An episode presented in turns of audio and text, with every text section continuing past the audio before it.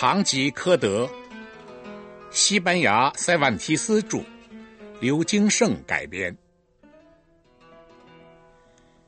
西班牙有个地方叫曼查，很久以前，在那儿住着一个破落贵族，大家称他为唐吉诃德。不过，我要首先说明一下，吉诃德是他的名字，可唐并不是他的姓。西班牙当时有个习惯，对于他们认为是勇士或骑士的人，以唐称之，总是唐某某如何如何，以示尊敬。今天我们要讲的这位吉科德大人。可是位当之无愧的勇士了。那么，咱们就入乡随俗，也算不失礼貌，一起来称他为堂吉诃德吧。我们这位堂吉诃德先生，年近五旬，肌肉干瘪，脸庞清瘦，可体格却很好，精力十分旺盛。既然是贵族，虽然是破落贵族，也还是过着饭来张口、衣来伸手的日子，一年到头还是闲时候居多。闲的时候，他有个习惯，就是看骑士小说，看得津津有味、爱不释手。后来，居然卖掉了自己的田地去买骑士小说。他把所有能够弄到手的骑士小说都搬回了家，他完全被骑士小说沉醉了。每天晚上通宵达旦，白天也看得天昏地暗。他满脑子都是骑士的那些事情。世界上能令他佩服的人也只有骑士了，比如火箭骑士。拿着一把带火的剑，反手轻轻一劈，两个巨大的恶魔就被劈成两半了。还有勇猛骑士贝尔纳多，连会魔法的罗尔丹都被他打得落荒而逃，真带劲儿。骑士小说把唐吉诃德弄得神魂颠倒。有一天。他产生了一个非常荒诞的想法，就是他自己要去做个游侠骑士，带着他的盔甲，骑着他的战马，到世界各地去征服险恶，像他在小说里看到的那些骑士一样，去主持正义，去赴汤蹈火，以求名垂青史，流芳千古。说干就干，汤吉诃德马上行动起来了。他首先做的一件事，就是把他曾祖父留下的一副旧盔甲找了出来，擦洗干净。他发现这副盔甲的头盔已经不完整了，于是他用纸壳吧做了个头盔。为了试试头盔是否结实，他用剑。噗噗，扎了两下，结果扎出了两个洞。不过没关系，唐吉诃德又重新做了个头盔，里面还装了几根铁棍儿。然后就该找马了。骑士历来都是跃马持矛向敌人进攻的。唐吉诃德家里啊，只有一匹瘦马。得，将就着就是他吧。从前的骑士有个习惯，就是要有一位夫人，在远方作为他的精神依托和支柱。堂吉诃德当然也不应例外。而且堂吉诃德已经想象到了将来，他自言自语的说：“假如……”我在什么地方碰到了一个巨人魔鬼，我就一下子把他打翻在地，拦腰斩断。或者我最终降服他。于是，我就命令他去见我那位远方的夫人，让他一进门就跪在地上说：“夫人，我是巨人卡拉库利安布罗，是乌林德拉尼亚岛的领主。”绝代骑士唐吉诃德打败了我，命令我到这儿来听候您的吩咐。嘿嘿嘿，多棒啊！不过，谁来当那位夫人呢？对了，附近村子里有位农村姑娘，就是她。可是堂吉诃德连那位姑娘的名字都不知道，干脆给她起个名字，就叫杜尔西内亚吧。于是，那位被堂吉诃德称为杜尔西内亚的农村姑娘，在他根本不知道的情况下，就成了堂吉诃德的意中人了。最后，唐吉诃德还得找个仆人。这回，唐吉诃德选中了一个农夫。农夫的名字叫桑乔，他五短身材，人也很憨厚。唐吉诃德连说带劝，又许愿。桑丘终于同意了。桑丘见唐吉诃德有匹战马，他坚持要带上自己的战驴。唐吉诃德同意了。于是有一天的清晨，这一高一矮、一胖一瘦的主仆二人悄悄的出了村，开始了他们的征程。晴空万里，骄阳似火，唐吉诃德精神抖擞，他边走边观察着路边的一切，他意识到。自己担负着重大的使命，他渴望战斗，他要用自己的双臂和胆识向恶魔挑战。走出不远，他们发现路旁的田野里有三十多架风车。唐吉诃德立刻对桑丘说：“命运的安排比我们希望的还要好。”你看，桑丘，那儿有三十多个巨人，我想同他们战斗，要他们所有人的命。这是正义的战斗，从地球表面清除这些坏蛋，是对上帝的一大贡献。哦，什么巨人啊？桑丘就问他。就是那些长臂的家伙，有的双臂长达两里地呢。桑丘却说：“那不是巨人，是风车。那些像长臂的东西，是风车的翼。风吹动风车翼，能够带动石墨。”住嘴！堂吉诃德震怒了。在征服险恶方面，你还是外行。他们是巨人，如果你害怕了，就靠边站，我去同他们展开殊死的搏斗。说完，堂吉诃德催马向前，他要旗开得胜。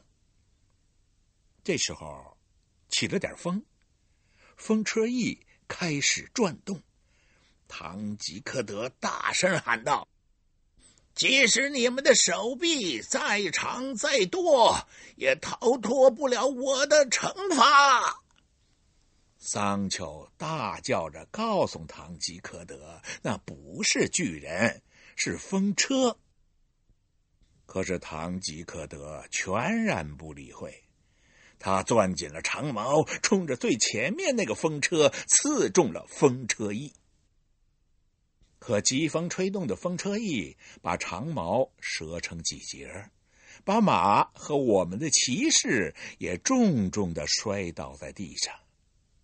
桑丘赶紧跑过来救他，此时的唐吉诃德躺在地上，已经动弹不得了。哎，上帝保佑！桑丘说：“我不是告诉您了吗？那是风车，不是巨人。除非谁脑袋里也长了风车，那否则您怎么就不承认那是风车呢？”不，战斗这种事情，比其他事情更为变化无常。一定是某个魔法师把这些巨人变成了风车，以逃避惩罚。不过，他的恶毒手腕终究敌不过我的正义之剑。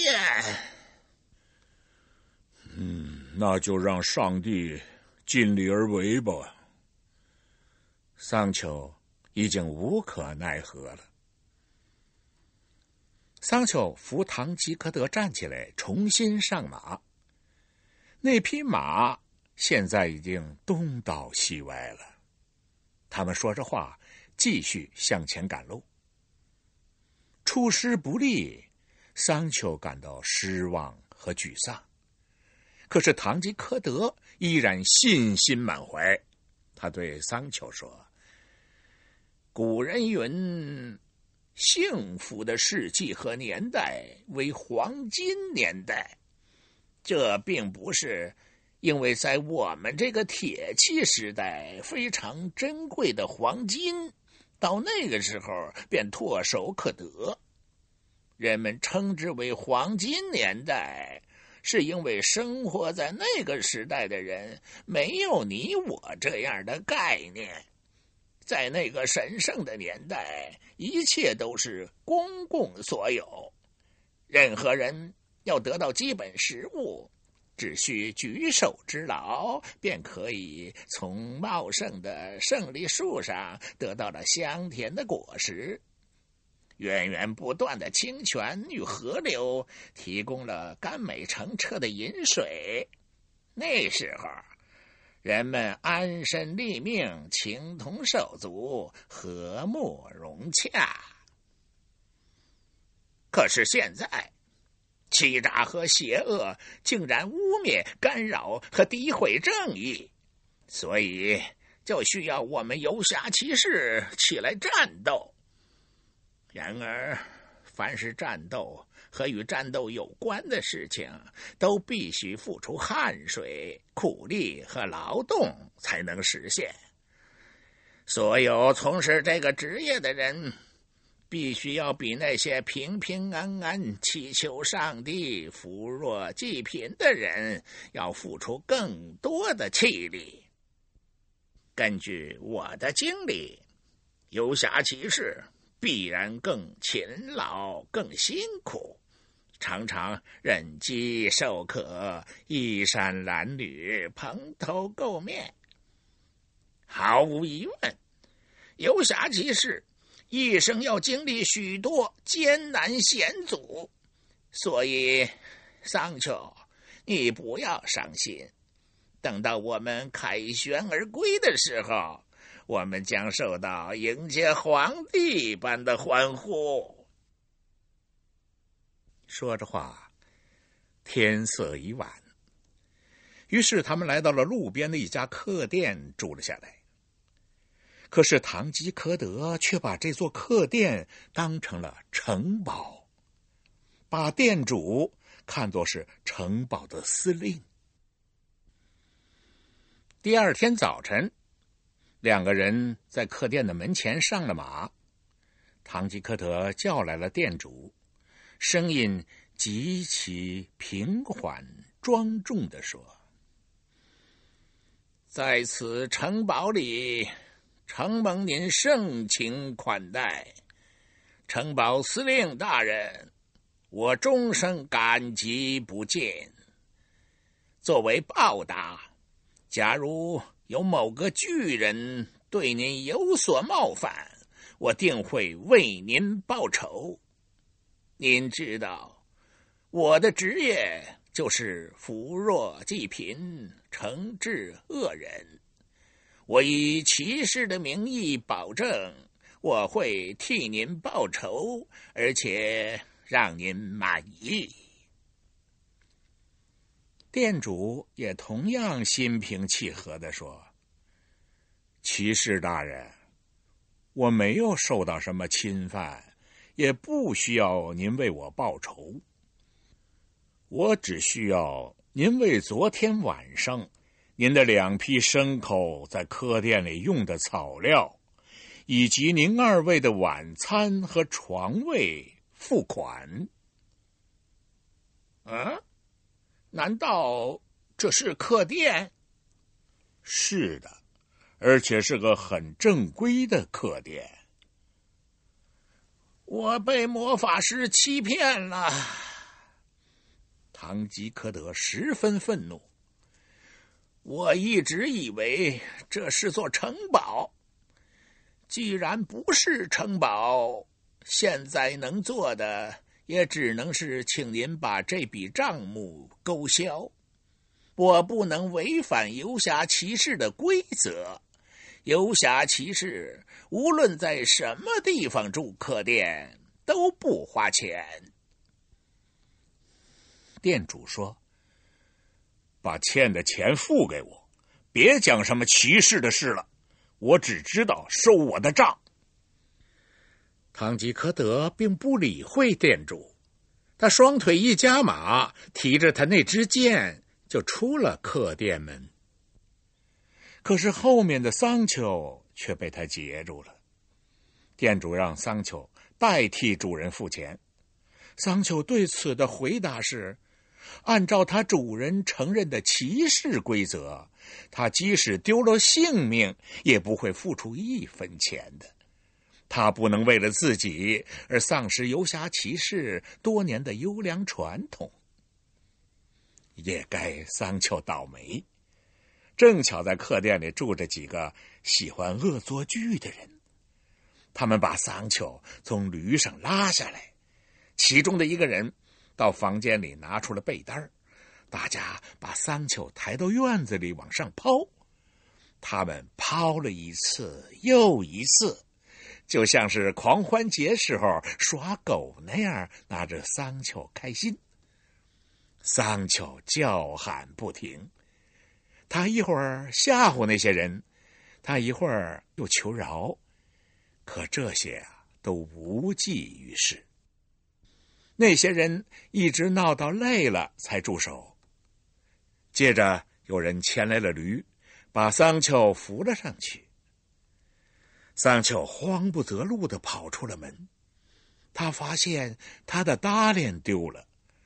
原来，店主把搭链留下抵债了。桑丘终于赶上了唐吉诃德，两个人正议论着刚才的事情，忽然发现前面的路上一片尘土铺天盖地的飞扬起来。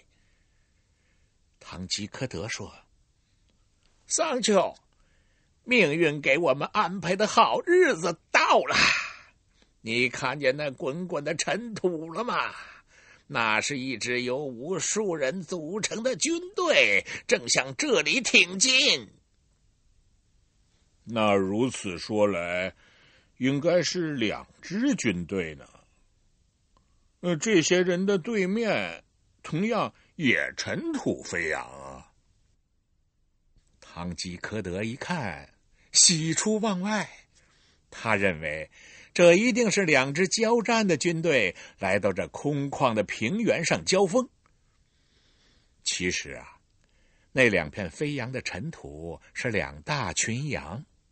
由于尘土飞扬，直到羊群到了眼前，才看清楚。可是，在唐吉诃德的眼里，那还是两支军队。他告诉桑乔，迎面而来的是由特拉波瓦纳大岛的阿里凡法隆大帝率领的队伍，在我的背后是他的对手加拉曼塔人的国王彭塔波林的大军。接着。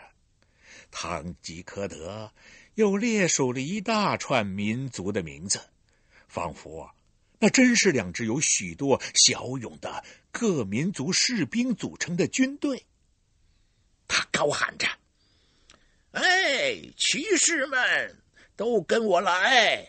你们会看到进攻这些敌人是多么轻而易举的事情。”说完，唐吉诃德就冲进了羊群，开始刺杀羊。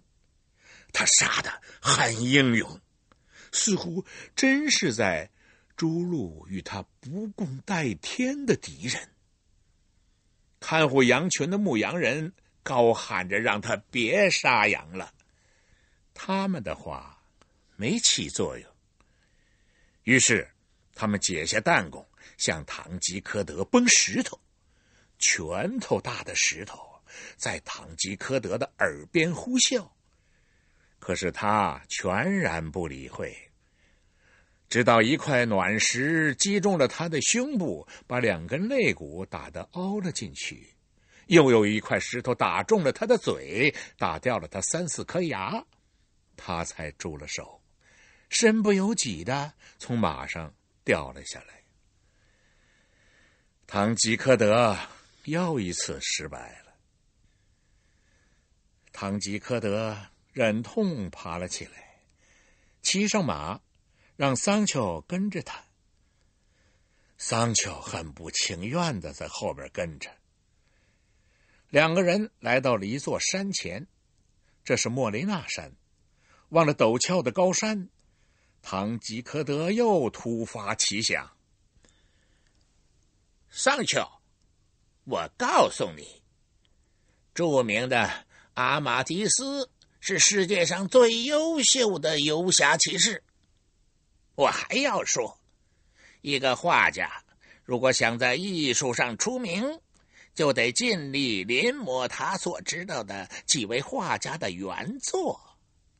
这个规律适用于所有可以为国争光的重要职业。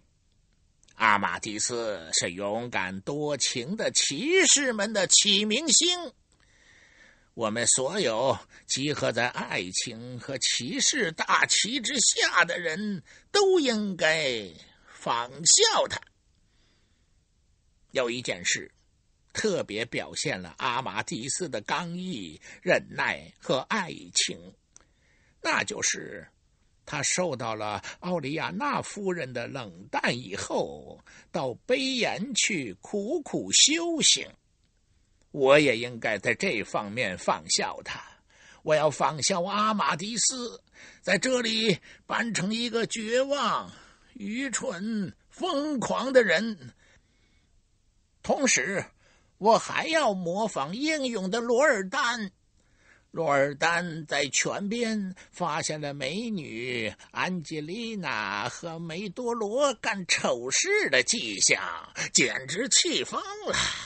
他拔出了大树，推倒了房屋，搅浑了清泉，还做了其他不计其数的狂暴之事。桑丘说：“我觉得这类骑士都是受了刺激才去办傻事、苦修行的。可您为什么要修行或者变疯呢？”这就是关键所在呀，也是我这样做的绝妙之处。一个游侠骑士确有缘故的变疯，那就没有意思了。关键就在于要无缘无故的发疯。我离开多尔西内亚夫人已经很长时间了，这就是充足的理由。我是疯子，一直疯到托你送封信给我的多尔西内亚夫人，并且等你带来他的回信时为止。如果他对我依然忠诚，我的疯癫和修行就会结束；否则，我就真疯了。即使真疯了，我也毫无怨言。堂吉诃德。简单的写了封信交给桑丘，又说：“不过，你过三天再走吧。我想让你看了我为他的所作所为，以便你告诉他。我现在要把衣服撕碎，把盔甲乱扔，把脑袋往石头上撞。”呃，还有其他的一些事情，我让你开开眼。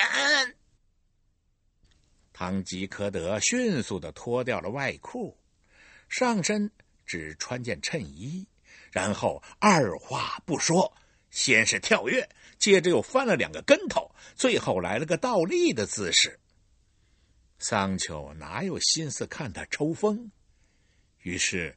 悄悄拿上了唐吉诃德写给多尔西内亚的信，骑上驴溜走了。倒立的唐吉诃德正要继续的坐下去，忽然发现桑丘早已经悄然离去，只好独自一个人爬到一块高大的岩石上面。他把衬衣的下摆撕下了一大条。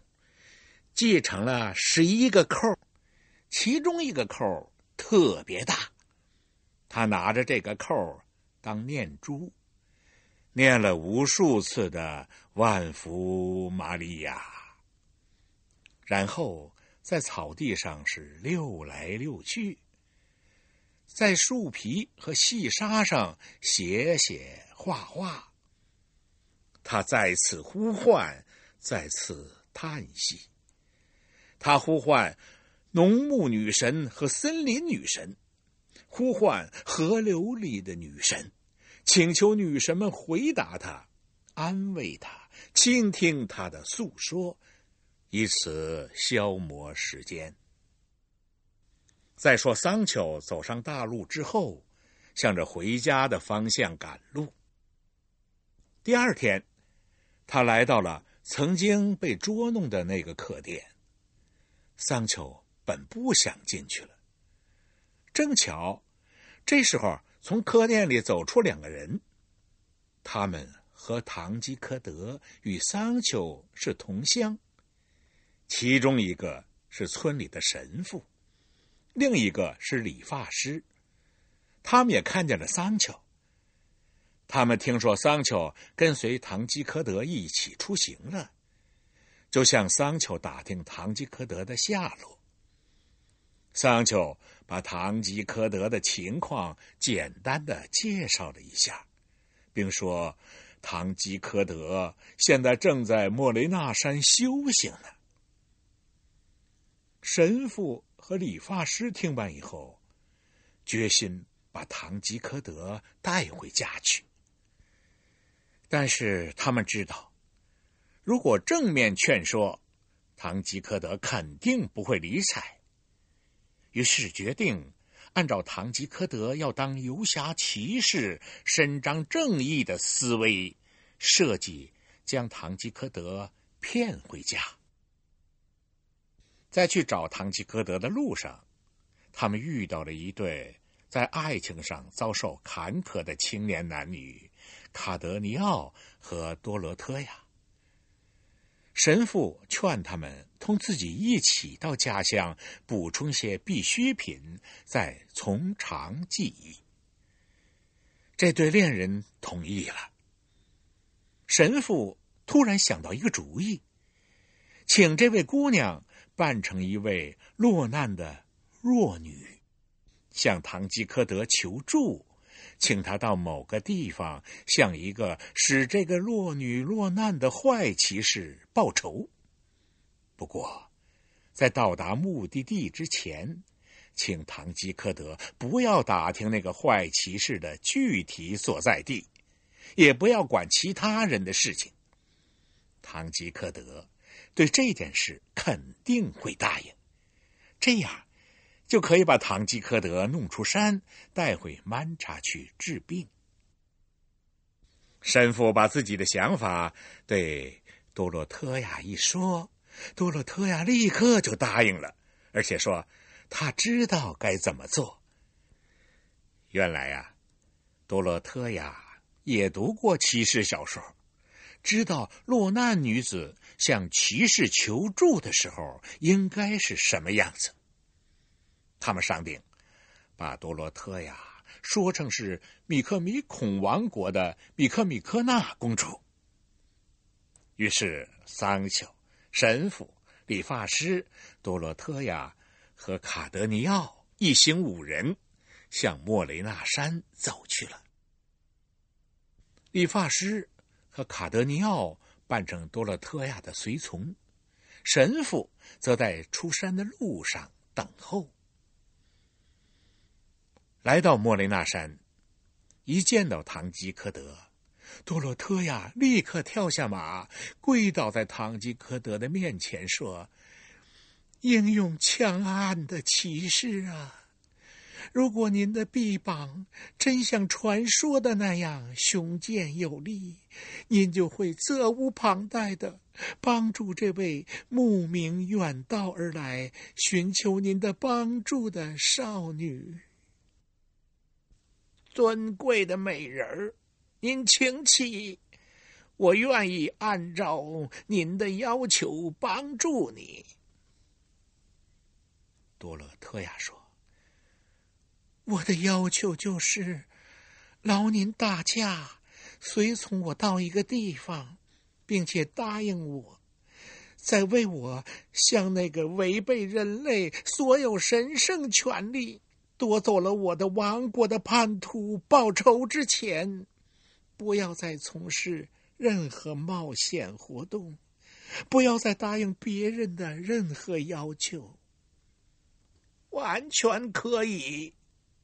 姑娘，从今天开始，你完全可以抛弃你的忧伤烦恼，让你已经泯灭的希望得以恢复。有上帝和我的臂膀的帮助，你很快就可以重建你的王国，重登你古老伟大国家的宝座。就这样，经过了一路奔波。他们终于回到了唐吉诃德的故乡曼茶。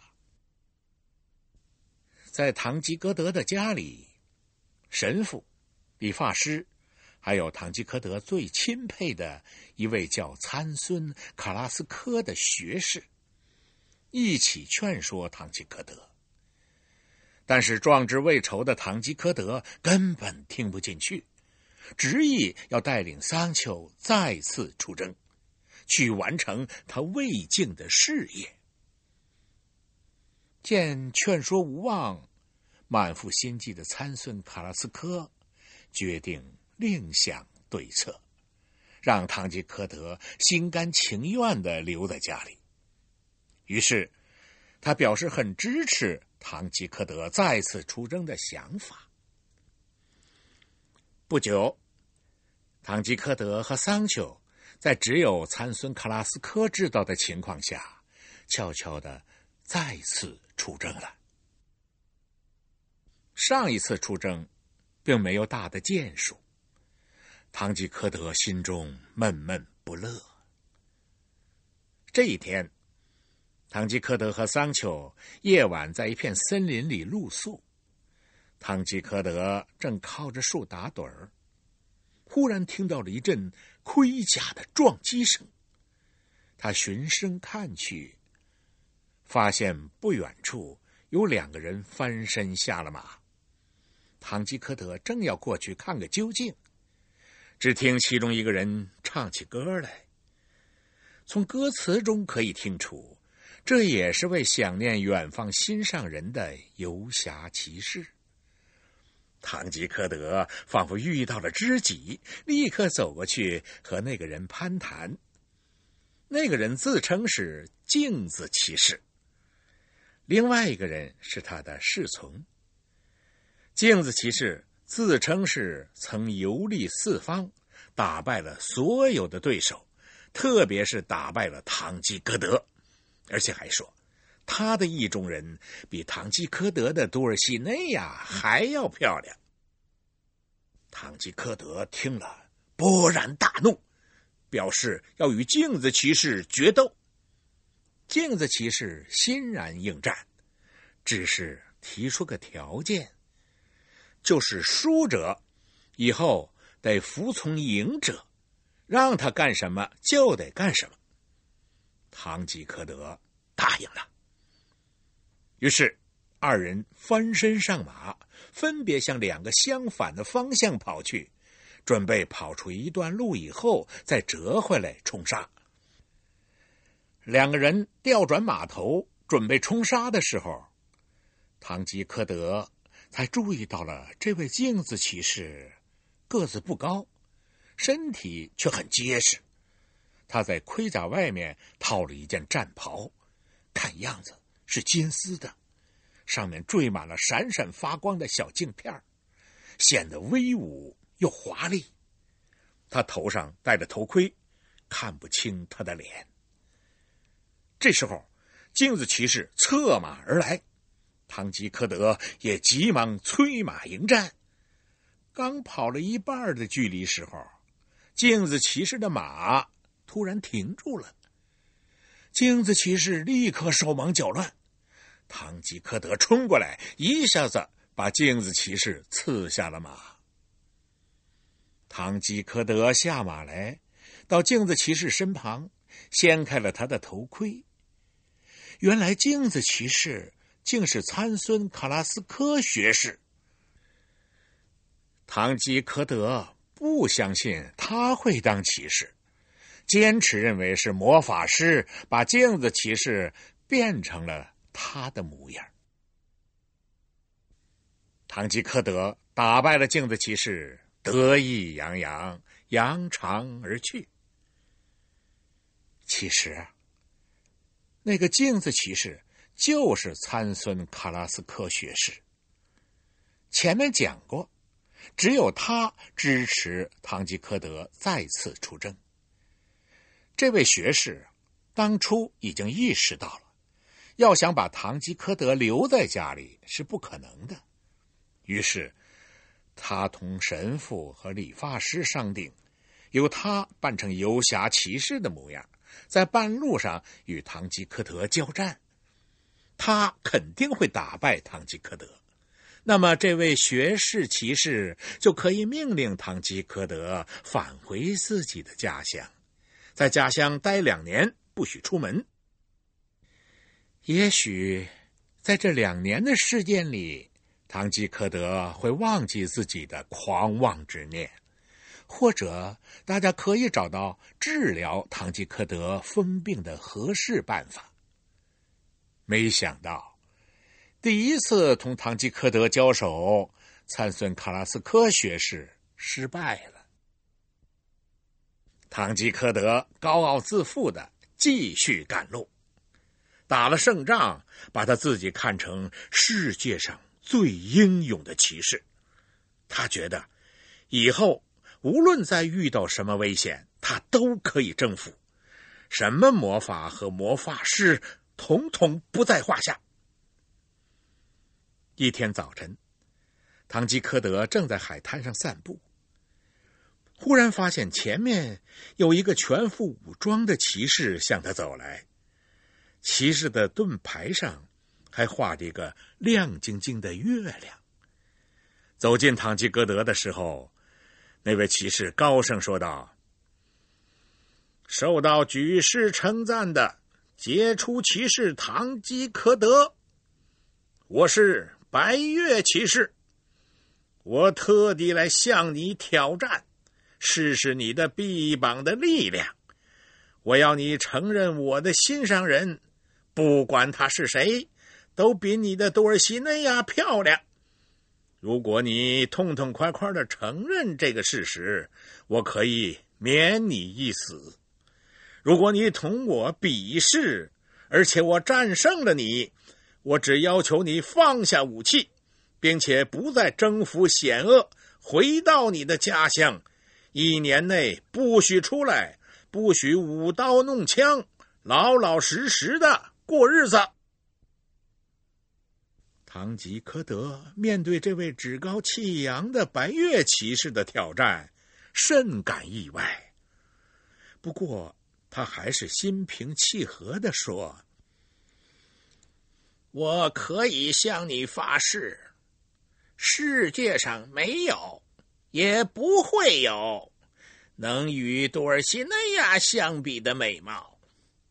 你刚才提的挑战条件，我接受，而且咱们马上就进行决斗吧。